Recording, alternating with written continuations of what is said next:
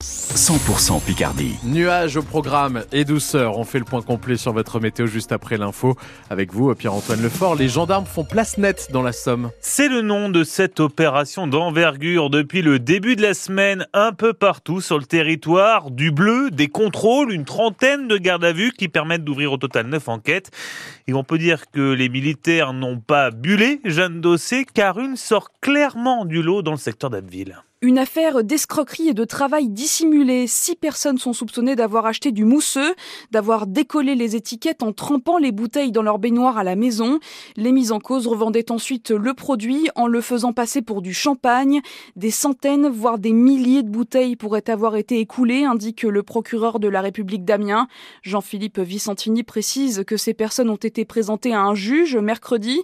Elles sont placées sous contrôle judiciaire.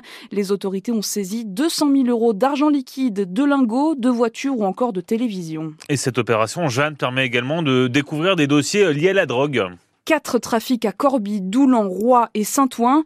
Les mises en cause doivent passer en comparution immédiate cet après-midi. Le parquet d'Amiens évoque aussi une dizaine de conducteurs interpellés sous l'emprise de drogue sur la semaine un peu partout dans la Somme.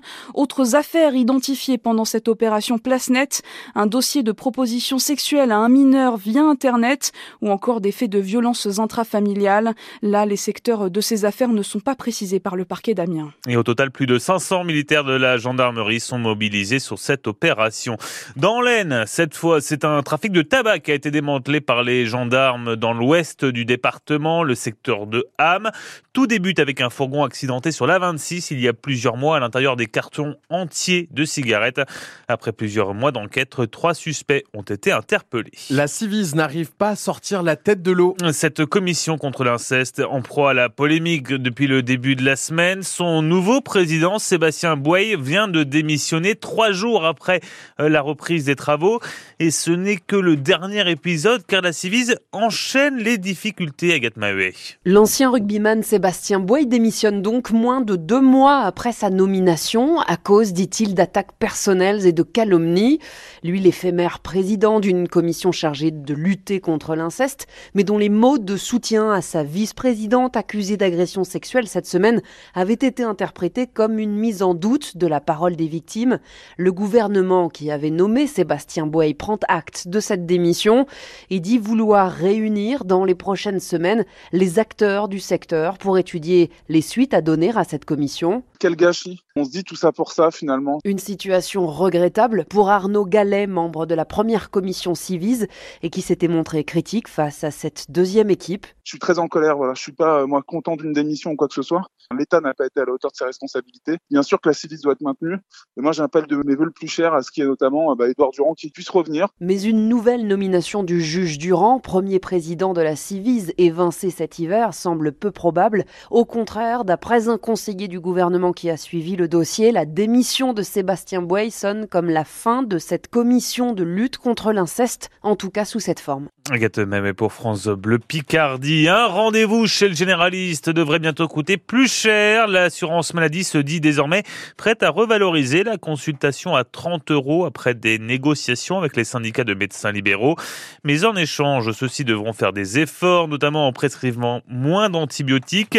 Ces discussions vont se poursuivre pendant plusieurs semaines encore. 7h34 de nouvelles têtes au gouvernement. Qui a officialisé hier soir son remaniement. Amélie Oudéa Castera reste au sport mais perd son portefeuille de ministre de l'Éducation nationale et cède la place à l'ancienne garde des Sceaux, Nicole Belloubet. Le député Horizon Frédéric Valtou devient ministre délégué à la Santé. Guillaume Casbarian est nommé au logement. Et puis une picarde fait son entrée. Marie Guévenoux, née à Amiens et qui a fait sa scolarité. Aujourd'hui députée de l'Essonne, devient ministre délégué en charge des Outre-mer. La liste complète est sur euh, francebleu.fr et notre application ici. Une nouvelle ministre pour l'éducation nationale alors qu'un peu partout, les mobilisations s'enchaînent sur les suppressions de classes. À Moreuil, par exemple, un vœu sera présenté en conseil municipal pour s'opposer à la fermeture d'une classe à l'école Lucie Aubrac. Hier, c'était aussi journée morte à Noyelles-sur-Mer où l'école pourrait disparaître à la rentrée. Alors faut-il absolument une école par commune, par quartier? Comprenez-vous qu'il faille parfois fermer des classes? Place à un endroit pour en ouvrir ailleurs. Vous vous êtes peut-être déjà vous-même mobilisé. Venez donc nous raconter. Vous avez la parole à partir de 8h15 sur France Bleu Picardie. 7h35, des enfants rencontrent une médaillée olympique. La Picarde Erika Sozo, médaillée de bronze en para-aviron à Tokyo et qui vise un podium cet été, était à Haï-sur-Noix. Hier, elle a échangé avec 24 élèves de CE1 et de CM2 de l'école Pierre et Marie Curie.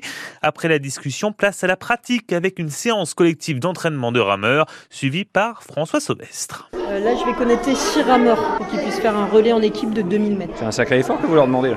Ah bah oui, mais on n'a rien sans rien, c'est du sport, euh, monsieur. Est-ce que vous êtes prêts? Attention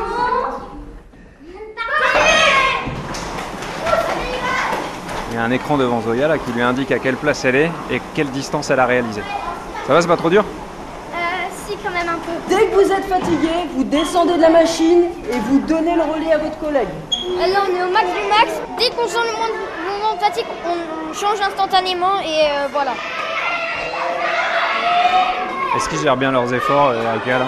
On va dire qu'ils font ce qu'ils peuvent. hein. Euh, Gérer, c'est un grand mot, mais en tout cas, ils donnent tout.